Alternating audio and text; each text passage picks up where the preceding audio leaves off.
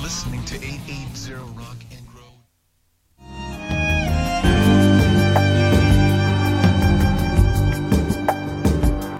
Casi mañana. Los miércoles a las 23. Isabel Grupo.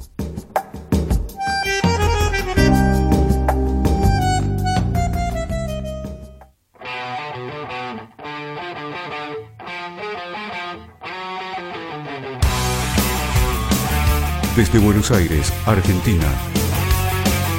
880 Rock and Grow.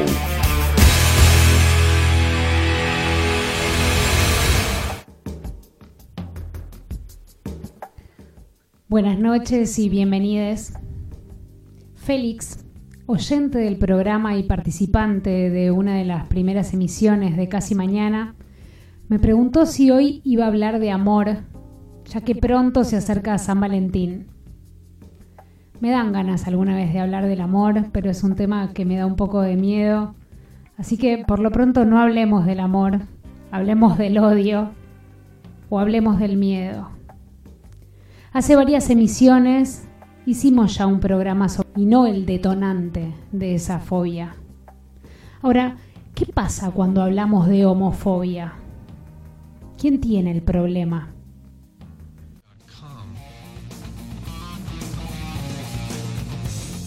Seed to weed.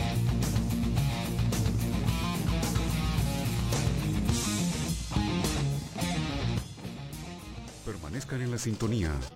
880 Rock and Grow. ¿Es correcto hablar de homofobia? Socialmente se instaló el término de la homofobia y está bien saber a qué nos referimos, pero que quede claro que cuando se habla de la homofobia no se está hablando de fobia, sino que se está hablando de odio. No se está hablando de una persona que tiene un trastorno que se le desencadena ante la presencia de alguien homosexual, sino que estamos hablando del odio que exterioriza a alguien que no tolera la diversidad y la inclusión.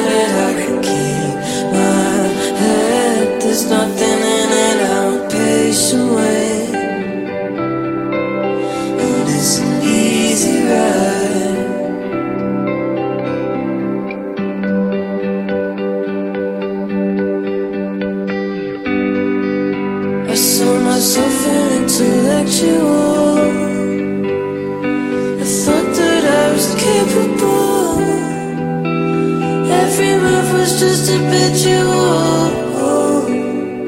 And life was just a ritual. And Gemma told me that she met somebody nobody else could take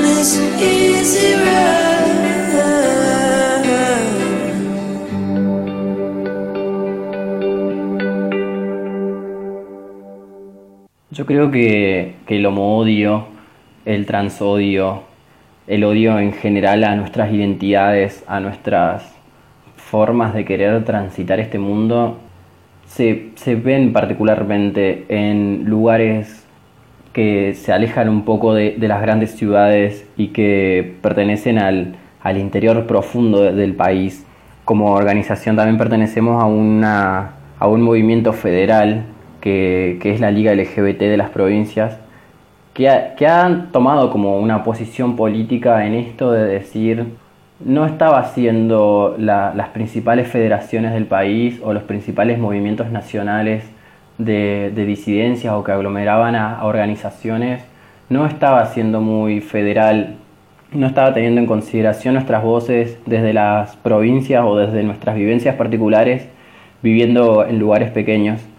Entonces, creo que es clave nuestra, nuestra participación también en, en la construcción del- discurso nacional o del discurso de, de qué es ser una disidencia y qué es ser una disidencia en el interior del país. No nos, no nos sentíamos representados, o sea, como que no, no nos veíamos, no nos encontrábamos en, en esa construcción de la identidad voy a hablar principalmente de mi colectivo, ¿no? Pero como del, del trolo eh, palermitano, muy con las perfos y esas cosas. No, no era algo que, que- representara realmente lo que era ser trolo acá en San Luis o, ser trolo en, un pueblito de San Luis. O sea, ¿se imaginan el nivel de, de homodio que hay ahí o, o las dificultades que hay para la, para la autoexpresión o para la, la construcción misma de, de, de quién es uno mismo en lugares que son pequeños, que, que sabes que siempre estás bajo la, la lupa del, resto y, es difícil cre- crecer ahí. Yo soy de un pueblito muy chiquito de- acá al norte de, de la provincia y siempre está el sueño de, de huida, de que te querés ir a una ciudad grande donde vos puedas realmente desplegar tu potencial. Y me parece que algo que he aprendido ahora militando con mis compañeros es que, que no, que hay que, que hay que apropiarse de este territorio, de que este lugar también tiene que ser espacios seguros para, para nosotros y tenemos que, que militar trabajar esa, crear eso. Hay que, hay que generar muchos cambios culturales. Y en esto que te de- decía del- de que el Estado tiene como una impronta ahora de, de querer modificar tantos años de, de atraso y de, y de deudas que tienen con nosotros eh, los gobiernos y, y principalmente la sociedad entera, digamos, como que hay cosas que de las que necesitaban nuestra, nuestra participación y nuestra respuesta colectiva como disidencias de las provincias. ¿Y por qué ahora? Porque ahora sentimos que estamos frente a un gobierno a nivel nacional que forma parte de la línea que históricamente ha podido restituir un poco de toda esa desidia histórica a la que ha- han estado sometidas principalmente las comunidades más vulneradas de nuestro colectivo, digamos. Hay que hablar de las trabas y de las personas trans y de las personas intersex y de las personas no binarias que ni siquiera tienen lugar en las legislaciones y en los trámites burocráticos siquiera. Entonces, el año pasado Alberto firmó un, un- decreto de cupo trans y nosotros vamos a militar para que, esa, para que esa, ese decreto no sea tal, sino que sea una ley, una ley que se pueda aplicar realmente en todo el país y pueda ser una realidad concreta para, para los compañeros trans. Y esas cosas también se tienen que, que decidir y se tienen que militar de- desde las provincias. No, no podíamos seguir aceptando el tutelaje de, de, las grandes ciudades o que las identidades y, las, y, las, y los discursos se construyan desde allá. Nosotros tenemos muchísimo para aportar y tenemos para aportar que somos disidencias dentro de, de la misma comunidad, digamos. Nosotros queremos visibilizar realidades que se encuentran fuera, fuera del mandato heterosis patriarcal eh, y de los discursos hegemónicos en pos de generar una mirada crítica sobre los estereotipos también que se han construido hacia adentro de, de nuestro mismo colectivo. It doesn't matter if you love him or capital H I M. M. M. M. M. Just put your paws up. Cause you were born this way, baby.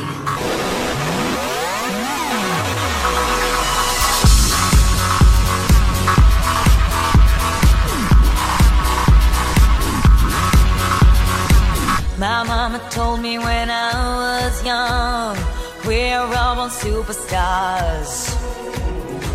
She rolled my hair, put my lipstick on, in a glass of her boudoir. There's nothing wrong with loving who you are, she said, cause he made you perfect, babe. So hold your head up, girl, and you'll go far.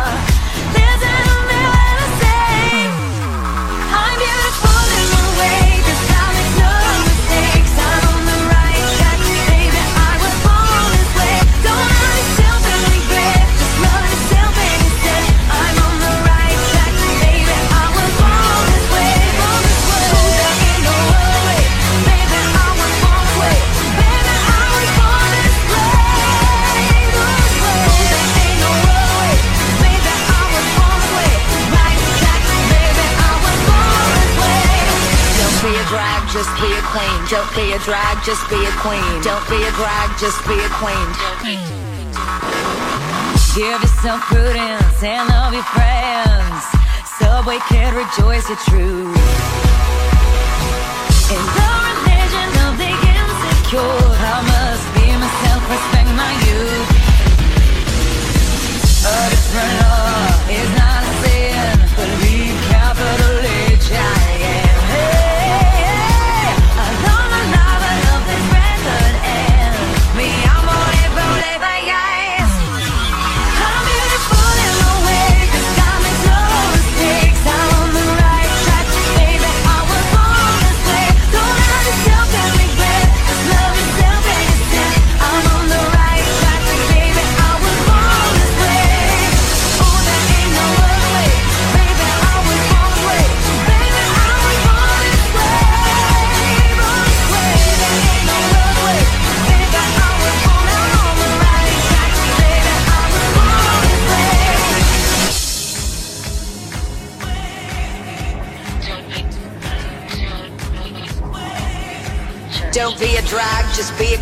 Whether you're broke or evergreen, you're black, white, beige, chola descent. You're Lebanese, you're Orient. Whether life's disabilities left you outcast but leader teased, rejoice and love yourself today.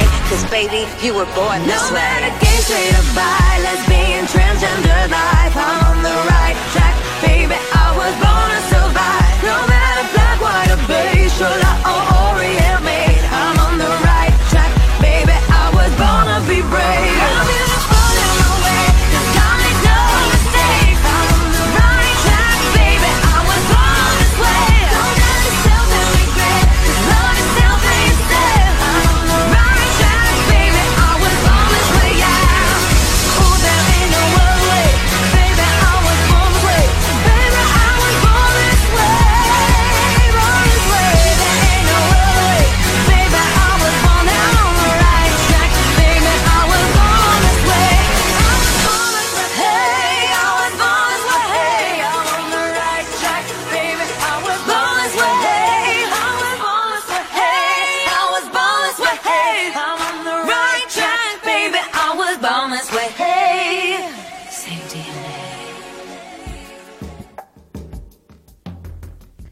Este espacio, este programa desde que arrancó me permite darles voz a minorías silenciadas y escuchar historias en primera persona. Me importa mantener este espacio y también incentivar activismos y militancias. Y me encanta saber que el contenido de este programa no surge de una agenda impuesta, sino que emerge en mi entorno cercano y de los debates y charlas que se generan con la gente que está alrededor y se va ramificando y va creciendo. Este programa específicamente, el de hoy, me surgió como necesidad y respuesta a un posteo de mi querido amigo, el escultor y licenciado Ezequiel Verona. Este año el Salón Nacional de Artes Visuales agregó para la inscripción al concurso una encuesta obligatoria sobre género y orientación sexual. Independientemente de lo acotada y mal elaborada de la encuesta, yo me pregunto, ¿es importante poder llenar un casillero? ¿Es importante poder encasillarnos? Y en el caso que sea importante, ¿no haría falta que hubiera tantos casilleros como posibilidades de autopercepción? La encuesta dice género IU, así dice, género IU orientación sexual. Las opciones son mujer, varón, travesti, transexual, mujer trans, varón trans, marica, no binario, heterosexual, lesbiana, gay, bisexual, otro. Ya de movida hay toda una cuestión que no es correcta en esta encuesta. No es género y u orientación sexual. Si yo completara mujer, eso definiría mi género, pero no dice nada sobre mi orientación sexual. Si yo completara varón, travesti o no binario, no definiría tampoco mi orientación sexual. Si completara marica, no solo que no definiría mi orientación sexual, sino que tampoco definiría necesariamente mi género. Así que esa categoría género y u orientación en esta encuesta es obsoleta en su propia estructura. Más allá de los errores conceptuales de esta encuesta, veo que al ser tan acotada e imprecisa, casi nos expulsa a la mayoría al casillero de otro. O se es normal o se es otro. Y por más buena voluntad o intenciones que se hayan tenido, se vuelve a agudizar este criterio arcaico de que lo que no es normal es lo otro que ni siquiera se puede llamar. Entiendo que esta encuesta puede tener buenas intenciones, o tratar de cumplir con los cupos, pero no alcanza. Unos casilleritos reaccionarios para generar revuelo y mediatizar no incluyen a nadie. Incluso se termina transparentando la manipulación cultural y la corrección política por sobre la política. Como diría mi tío Carlos, el infierno está empedrado de buenas intenciones. Hola grupo, ¿cómo va? Te mando este audio para comentar sobre un posteo y ayudar a este programa tuyo que estás presentando y, para poner en debate esta situación. Tener que decir que tenés abajo del calzón, cómo lo usás, cómo piensa tu cabeza y siente tu corazón como campo obligatorio para participar de un concurso de artes visuales, no lo termino de entender como inclusión. Como cuando vas a una reunión de gente que recién conoces y te dicen, ay, no nos dijiste que eras gay, y empiezan las preguntas vergonzosas, como si todos se presentasen y nos contasen de su calzón y sus historias. Siempre fue fácil ser hetero, es lo normal. Incluirme como artista, incluirme como artista, incluirme como artista trabajador en el sistema para sobrevivir, como artista emergente, como artista fuera del circuito, como artista sin galería ni contactos generosos, sin visibilidad real ni curadores que lo lleven a volar, como artista que le cuesta todo, incluido por el esfuerzo que me lleva a ser y sostenerme como artista, y no por las historias de mi calzón y mi corazón. Imagínate la imagen, hay siete personas, hay un negro, una negra lesbiana, un chino rico, un boliviano pobre, una mujer trans, una marica de clase media, un rubio heterosexual profesional y felizmente casado. No, hay siete personas, tal vez me equivoco, pero es lo que pienso. A los excluidos del sistema, que no están claramente en esta convocatoria, hay que convocarlos, darles becas para subsistencias, darles becas de formación, cupo de participación y trabajo. Ellos no están en este sistema y muchos ni se pueden dar el lujo de ser artistas. Y si la información no le llega al jurado, ¿cómo se mide la meritocracia? ¿Cómo compite una artista trans excluida con una mujer u hombre que no necesita trabajar o que trabaja en un empleo normal, que tiene educación, formación, contactos y seguridad económica? Una hace lo que puede y la otra contrata a un realizador que le produzca la obra. Igual completé, puse mi DNI, mi dirección, mi teléfono, mi mail, mis estudios, me bajé el calzón, mostré que tenía pena, revelé mi orientación sexual, subí cinco fotos de mi obra, 1200 caracteres de desarrollo conceptual, características técnicas y de montaje y puse mi currículum. Si no, no podía participar. Entiendo la buena fe, pero me obligaron a bajarme el calzón para participar de un concurso. Vuelvo, tal vez me equivoco y así, y todo no mentí di toda la información para esta estadística, que no fue una encuesta, fue un campo obligatorio. Y con esto de la estadística quisiera comentar que si vos haces un censo dentro de los incluidos, que somos los que estamos participando, no le llega a los excluidos, porque esa gente no está participando del salón, no están en esa encuesta, porque esa encuesta se realizó en cuando vos te estabas por inscribir. Y por otro lado, me gustaría comentar acerca de la palabra marica. Yo entiendo la utilización y la aceptación del insulto como bandera de lucha política, pero eso no es un género y tampoco es una orientación sexual, es una actitud ante la vida, una manera de ser. Y en ese tipo de, palabras hay mucha más información acerca de la vida de esa persona más allá de lo sexual o de su orientación o de su sexo al nacer porque en los otros aspectos, en los otros ítems, no aparece algo que describa así a una mujer heterosexual o a un hombre heterosexual. Por ejemplo, yo pienso, no, yo tengo amigas putonas, amigas culisueltas, amigos pajeros. Y pajeros me refiero a ese tipo de chabones que no pueden estar en una reunión o no pueden contactar con una mujer sin mirarla sexualmente, sea la, la, la, jefa, la compañera, sea quien sea. Solo las miran sexualmente y no pueden acceder a la vida de otra manera. Después está el pirata, está la eh, mujer heterotortona, está la mujer machona, está el hombre heterofeminado, están las mujeres y hombres aseñorados, están los reservados, están los aniñados, están los asexuados, y cuántos sinónimos más podemos encontrar si esto fuera un género como para dividirnos en el género de la heterosexualidad. Porque ser heterosexual, vos ponés solamente soy hombre, heterosexual, varón. Se acabó, no tenés que explicar nada y ninguna palabra explica o, o desarrolla el tipo de vida que llevas. O sea, hay mujeres activas, dominantes, hay hombres heteropasivos y dominados. No sé, a eso me refiero. Hay muchos eh, adjetivos más que pueden llegar a declarar acerca de, la condición o actitud ante la vida eh, y que va más allá de si sos heterosexual o homosexual o transexual.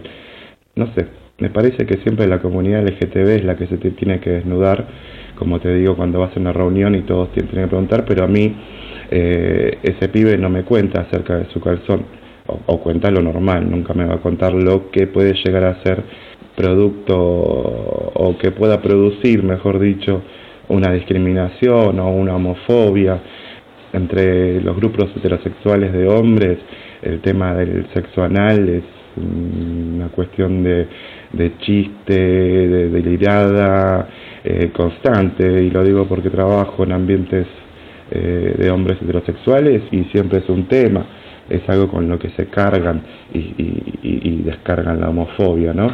Por lo cual ningún hombre va a poner que mantiene eh, relaciones de sexo anal con su mujer y ninguna mujer va a poner que usa cinturón. Ponen heterosexual, mujer, mujer, heterosexual, hombre, varón y se acabó y todo se da por sentado que es lo normal. Eh, no tienen que explicar nada más.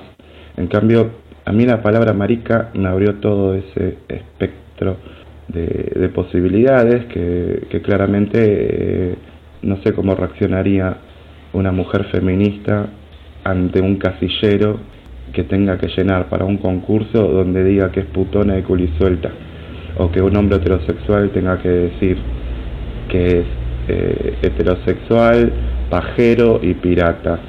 No sé, la verdad es que es lo que siento y, y, la encuesta me hizo sentir bastante mal porque me di cuenta que era fácil llenarse como heterosexual y bastante más complicado llenarse como no heterosexual.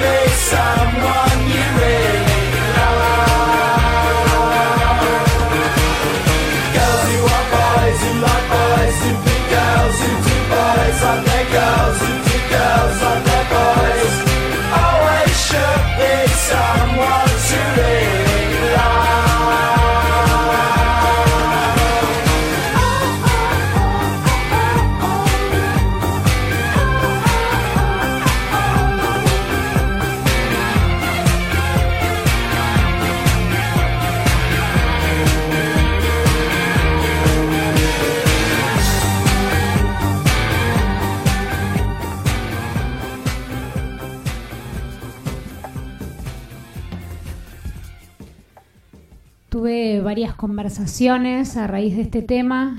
Una de esas charlas la tuve por audios de WhatsApp con Soso López.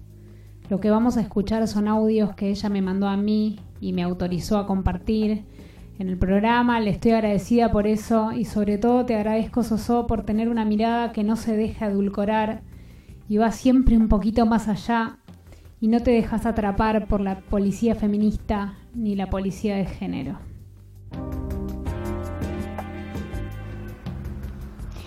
Bueno, yo no sé si es que me está creciendo el bigote de facho, que me estoy poniendo vieja, pero siento que, digamos, algo cambió entre, qué sé yo, los primeros movimientos LGTB, los textos de Foucault, la poesía erótica y hoy. Y hoy que tenemos, como te pasé más arriba el link, estudios que marcan sesenta y pico categorías de género, o sea, percepciones de género. 84, o sea, 60 y pico. Un delirio, delirio. Facebook hace unos años, o sea, y eso fue como, como el boom, como que también identificó otras 40 categorías en las cuales vos te podías identificar a la hora de armarte una cuenta en, en Facebook en base a tu percepción de género. Yo no sé si hay 60, 80, 40, 100 percepciones de género distintas. La pregunta es, ¿qué, eh, qué, qué es lo que pasó? Siento que la energía, digamos, de la, de la lucha, que toda esa fuerza fue claramente absorbida por el mercado.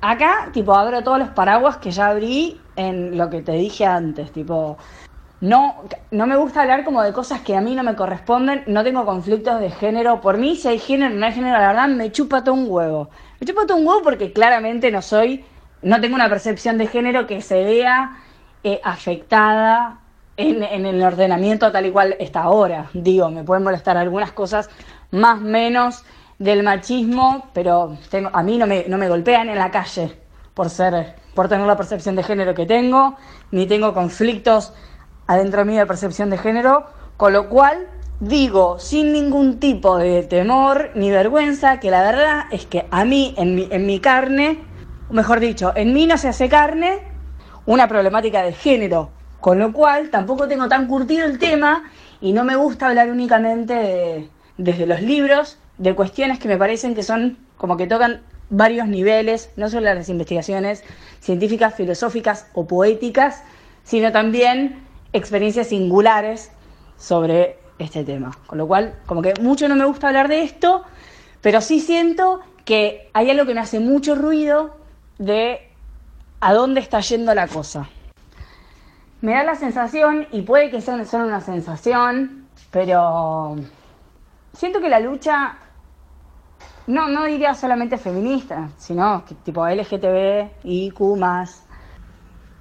era una lucha que implicaba visibilidad, dar visibilidad a otras formas de identidad, a otros voces, a otros cuerpos, a otros géneros y demás, y también tomar poder. Eh, digo, eso es la lucha política, eh, tomar poder político. Siento que se está desvaneciendo, o no sé si se está desvaneciendo, pero como que se está perdiendo, se está fugando una energía de lucha política, no en tomar poder, sino en a describir al sistema. O sea, el sistema capitalista que está completa y estrechamente vinculado con el esquema de género vigente eh, y toda la moralina sexual que existe. Foucault en la historia de la sexualidad lo explica mucho mejor que yo. El sistema eh, tiene la capacidad, este sistema tiene la capacidad de como absorber y fagocitar las anomalías, todo sistema, porque no es completamente cerrado. Todo sistema que tiene anomalías, si no soporta las anomalías, en algún momento se cae, Como todos los sistemas que tuvimos. La particularidad del capitalismo es que las anomalías las absorbe, porque es abierto, entonces sigue sobreviviendo. Por eso, después de cada crisis, es cada vez más fuerte en vez de debilitarse y estamos creyendo que se va a caer, que se va a caer, que se va a caer y no se cae. Cada vez es peor encima.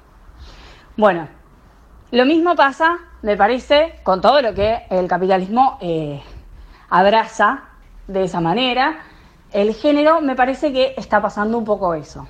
Digo, siento que hay una fuga de energía, tal vez es necesaria, digo, tal vez es un efecto colateral de la lucha, no lo sé, no la tengo tan clara, pero sí que se está perdiendo como demasiada energía a veces en figurar o en ser aceptado por el sistema. Me refiero, por ejemplo, qué pasa con Flor de la Vega haciéndole propaganda para la máquina de coser Singer, o sea, ícono de la opresión de la mujer en Argentina. ¿Qué onda? ¿Qué pasó acá? Y a pesar de esto, a Flor de la Vega banco mucho porque mm, siempre fue muy consecuente. Eso para mí es un valor total. Nunca flashó ser la representante de la comunidad ni venir a decir nada, tipo, siempre se mantuvo muy al margen, hizo lo que quiso, o sea, reproduce completamente estereotipos femeninos arcaicos, sí, pero la banco porque siempre quiso lo mismo, siempre dijo lo mismo y se comió el manoseo mediático de todo el país cuando era la única persona trans en pantalla después de Chris Miró. Así que como que tiene mis respetos a pesar de esta publicidad de mierda. ¿Qué onda también con, con cosas como por ejemplo a todos mis amigos están a full o estuvieron en su momento cuando estuvo más de moda con el tema de las drag queens y RuPaul Drag Race, no sé cómo mierda se llama. ¿Qué onda? Vi el primer capítulo donde un montón de tipos están corriendo, se matan a trompadas por agarrar una cortina, arrancarla y hacerse un vestido con el que después van a desfilar. O sea, si eso no es un resumen de misoginia total, no entiendo qué es lo que estamos celebrando. O sea, no entiendo cómo eso puede ser signo de liberación. O sea, o sea, es lo peor de ambos mundos, la peor, lo peor de la violencia masculina con lo peor de la opresión hacia la mujer, tipo arrancar una cortina para conver- convertirla en vestido. O sea, me perdí 150 capítulos en la lucha por combatir el género binario, no sé, o sea, como que me quedé afuera de esto. Siento que esas son las cosas en las cuales se nos fuga como mucha energía y siento que es un poco un circo permitido para amainar la, la presión política. Digo, podemos tener un presidente drag queen eh, con un hijo drag eh, y está todo bárbaro. Me imaginé a Alberta drag queen y casi me muero. Eh, y está todo bárbaro y sin embargo no cambió nada en materia de, de nada. O sea, ni de transexualidades, ni del acceso al laburo de las personas trans. Que hay por ahí a veces un exceso de. Un exceso como de demostración que no necesariamente genera visibilidad, que no genera eh, nuevas imágenes donde no las había, que toman el poder por otras imágenes que venían ejerciendo el poder. Eso es lo que siento que por ahí está pasando. Con lo cual, no sé si estoy tan de acuerdo ahora con generar visibilidad, con ir y contarle a Facebook cómo me gusta coger y qué me gusta hacer y aquí con qué carajo me identifico, porque creo que eso es toda la, data que se usa para seguir alimentando un sistema que oprime. Estoy más a favor de ir y romper todo literalmente, prender fuego todo. Creo que es un momento, tal vez, estoy medio anarco, pero, pero, o sea, lo digo en serio. Siento que, está bien, hay bocha de estudios, hay un montón de, cátedras, de estudios de género, eh, que son lo más parecido a una reunión de Avon, que seguimos siendo les mismes privilegiadas en universidades, hablando sobre realidades que la mayoría no tiene ni puta idea. Veo billones de cursos de filosofía de género dados por compañeras mías o gente de- del mundo de la filosofía que conocía, que son completamente cis, tipo, no digo que no se pueda hablar o estudiar un tema que a uno no lo toca tipo en carne, se puede, pero observo y miro quiénes son siempre los que dan los talleres, quiénes son siempre los que están a cargo de las cátedras, no cambió nada, o sea, no veo ni una persona trans a cargo de un aula universitaria. No, pues, ni siquiera llegan a la universidad, tienen una expectativa de vida de 35 años.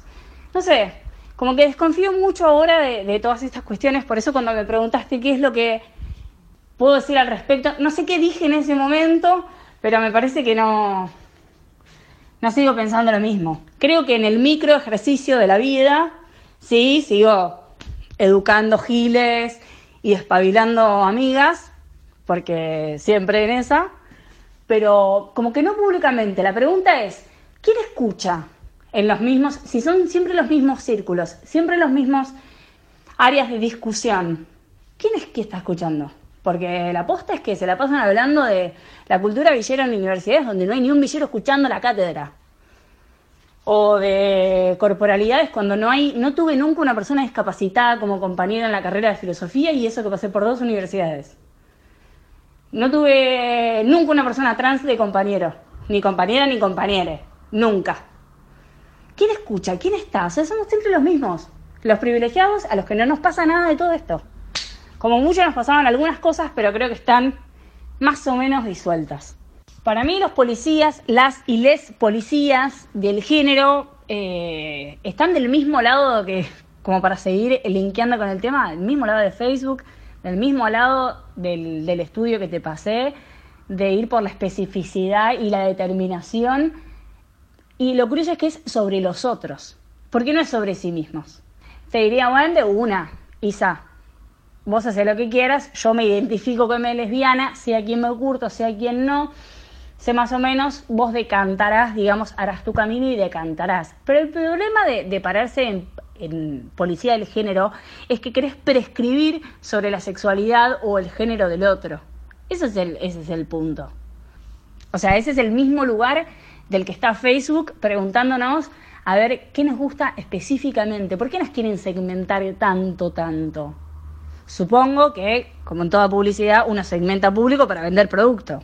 Creo que es, eh, por ahí va, como para poder comprender qué es lo que está pasando y poder controlarlo un poco más.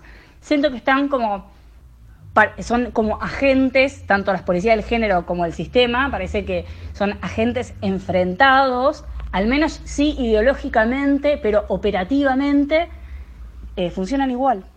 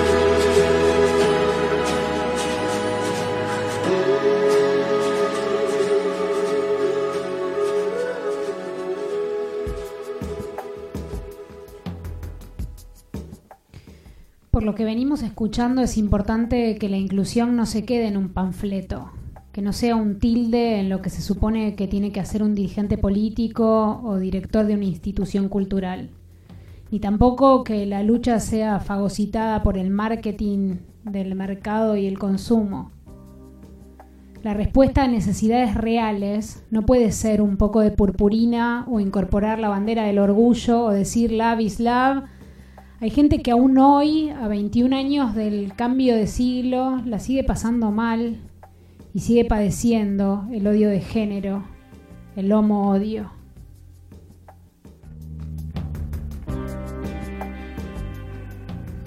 Hola, soy Emma, eh, pertenezco a una organización que se llama Puntanías Disidentes. Eh, bueno, somos de San Luis eh, y hemos surgido como organización durante el 2020, que ha sido como un año complicado en el que se nos ha presentado como un montón de dificultades.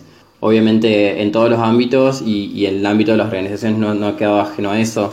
Hemos surgido como organización desde la, desde la virtualidad, lo que, lo que fue complicado porque fue difícil también encontrarnos y tipo poder buscar nuestros puntos en común, buscar nuestras perspectivas y conocernos, porque muchos no nos conocíamos eh, desde, ahí, desde la virtualidad, pero teníamos como en claro el objetivo de que queríamos formar una nueva, un nuevo colectivo que, hiciera activismo LGBT, porque acá en, San Luis la, eh, la- la militancia es complicada, digamos, no, no hay muchos espacios eh, que sean abiertos y participativos sobre estas temáticas, entonces como que siempre se generaba como un clima de, como de poca convocatoria a, a quienes ya formábamos parte de otros espacios o, o a las nuevas juventudes, también como a las nuevas demandas que viene empujando como cada vez más fuertes, eh, también desde la, desde, la propia, desde la propia vivencia de, la- de las juventudes actuales. Los jóvenes hoy en día aprenden mucho antes a, a- a tra- a tratar y a vivir en estas cuestiones de,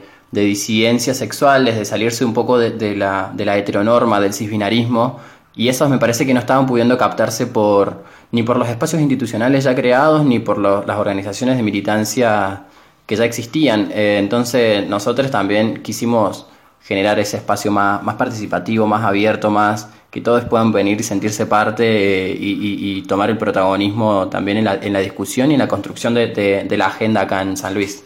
En este sentido, eh, nosotros vimos que desde el, desde el Estado, digamos, desde, desde- desde quienes conformaban los gobiernos, había como una tendencia a querer trabajar estos, estas temáticas, digamos, las disidencias, los géneros, todo lo que atañe, digamos, a la, a la comunidad LGBT, eh, veíamos como que había un, un- una tendencia, un- un- una aproximación a estos temas y, que se estaban creando secretarías de género y diversidad, de, de igualdad en distintos, en distintos eh, entidades de gobierno. Entonces, nosotros dijimos como que también veíamos ahí como un viento a favor, un- una posibilidad de, de trabajar con, con esos espacios para, para poder llen- llenarlos de contenido básicamente y que también las discusiones eh, se, se tornen y las decisiones se tomen eh, con nosotros participando de, de ellas. No, no, no estábamos de acuerdo con que también se siga hablando en nuestro nombre. En la política en general, construida por, por los varones cis, digamos, hetero, como que nunca se le daba demasiada importancia a nuestra voz y mucho menos en provincias conservadoras como, como son San Luis o como son muchas de las provincias del interior del país. Y esa voz se construye desde las organizaciones, en articulación con organizaciones sociales, con organizaciones civiles, con, con las ONG, con, con pibes que, que se autoconvocan y que se acercan a, a, a participar y que siempre tienen algo para aportar. Entonces era, era muy necesario, digamos, que surja algo así. Porque aparte las nuevas generaciones vienen como con un nivel de, de querer eh, trabajar o de querer cambiarlo todo que es increíble. O sea, como que han crecido también al calor de, de otras luchas y al calor de, de- de otras conquistas o de otros momentos históricos en el que tienen, tienen la indignación fácil, o sea, como que eh, saben que hay muchas cosas por cambiar y, también quieren, quieren ir a, a cambiarlo todo y, y- y eso está buenísimo, está, está muy para tomarlo y muy para, para tenerlos en consideración. La voz de las juventudes me parece que es clave en esta época. Para, para ejemplificar un poco esto, eh, nosotros habíamos pintado un banco en una plaza, en la plaza más céntrica de, San Luis. Habíamos pintado un banco con los colores de la, de la bandera trans para conmemorar el Día de la Memoria Travesti Trans. Lo habíamos hecho el último eh, 20 de enero para, para esos días. Y el banco no duró ni 10 días. eh, la intervención no duró ahí nada. Y hubo todo como un furor en, eh, a través de las redes, la gente como que se recomunicaba, mu- muchas, muchos chicos muy chicos también, o sea, como que se comunicaban y decían como, vamos a pintarlo de vuelta, vamos a hacer toda una declaración política ahí, queremos eh, llevar tipo nuestro arte, queremos juntarnos ahí y, y hacer todo una... Un, como una, una, un acto de visibilidad, un acto político de visibilidad que como los no hay tantos acá en San Luis, entonces nos pareció re importante y todo ese impulso también nos lo está dando la gente más más chica, así que eso es tipo la fuerza que estamos tomando para, para posicionarnos como organización acá en San Luis.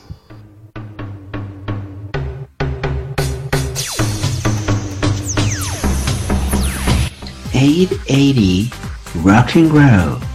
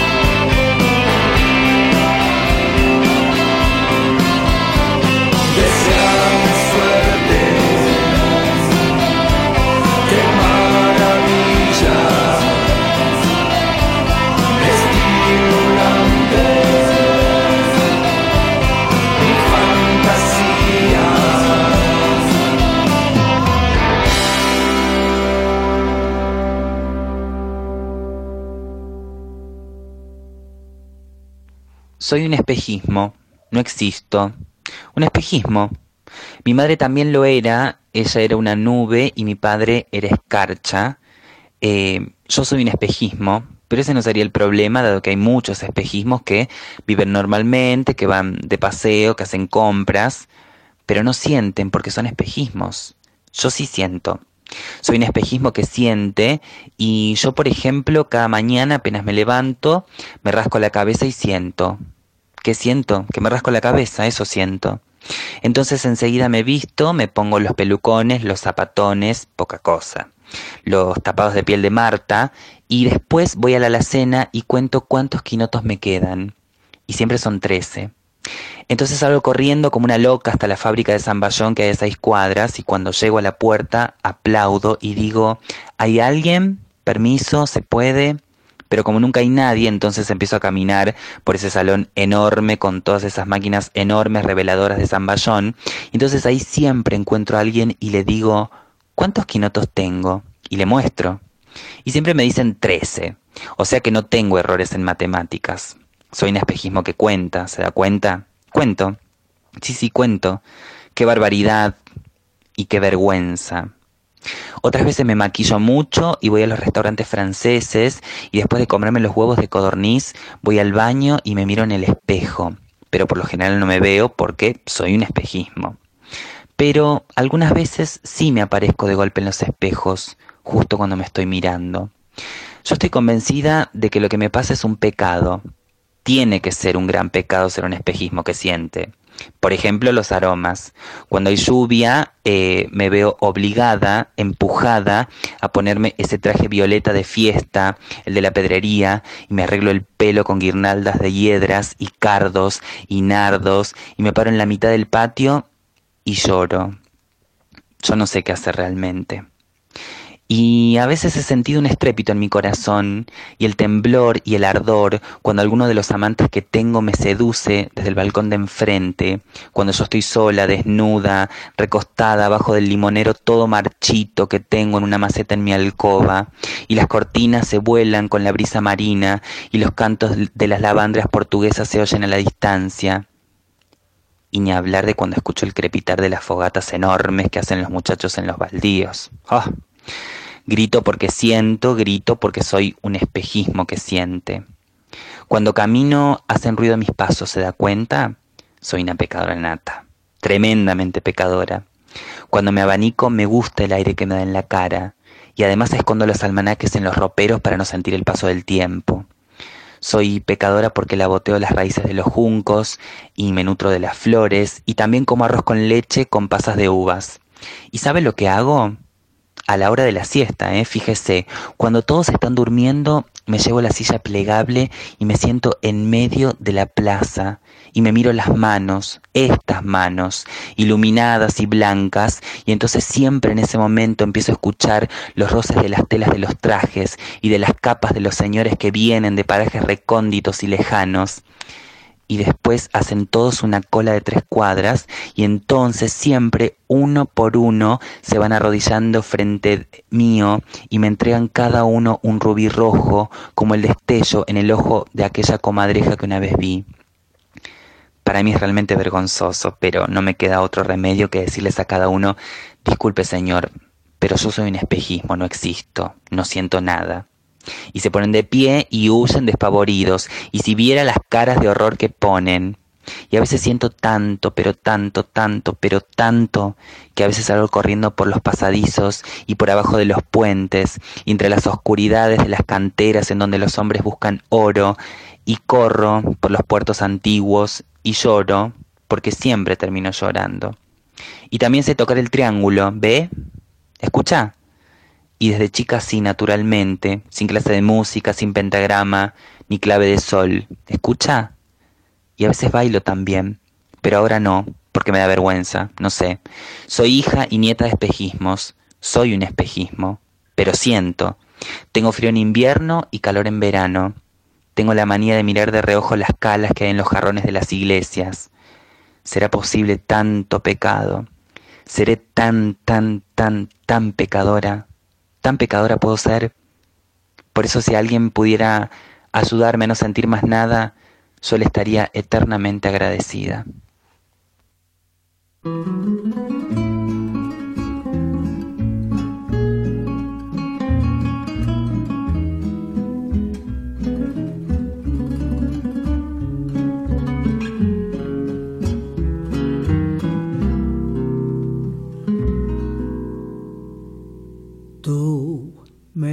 Acostumbraste a todas esas cosas y tú me enseñaste que son maravillosas. Sutil llegaste a mí como la tentación,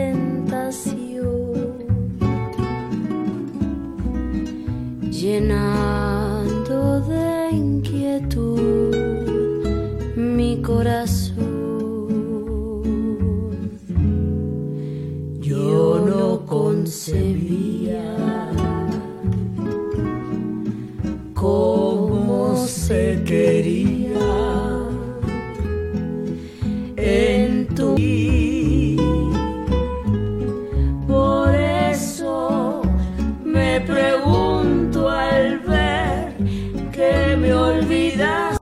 Permanezcan en la sintonía.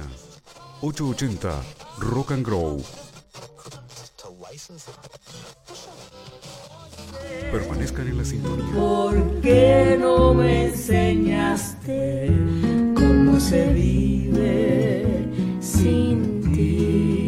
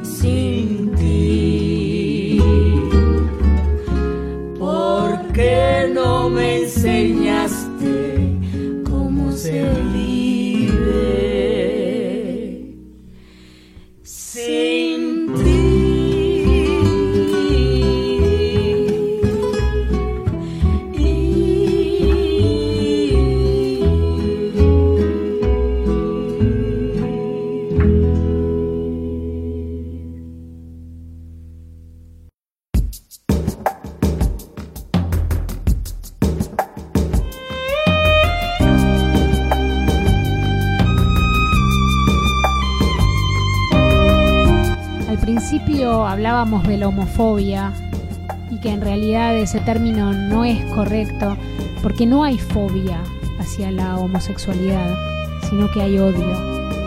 El miedo en tal caso lo padecen quienes se enfrentan a ese odio para defenderse, existir y ser. Agradezco a Emma, a quien pueden contactar en arroba puntaneidades.disidentes.sl, o sea, Puntanes Disidentes de San Luis. Le agradezco a Verona, querido, que me inspiraste y me prendiste la mecha, y a Sosó López, que le echaste más leña al fuego, que me prendió Verona. Y gracias a Nico Lewis por el aporte desde la literatura recitando el texto El espejismo de Urdapilleta. Gracias a todos por escuchar. Hasta acá fue esta emisión. Que descansen cuando descansen, que ya es mañana.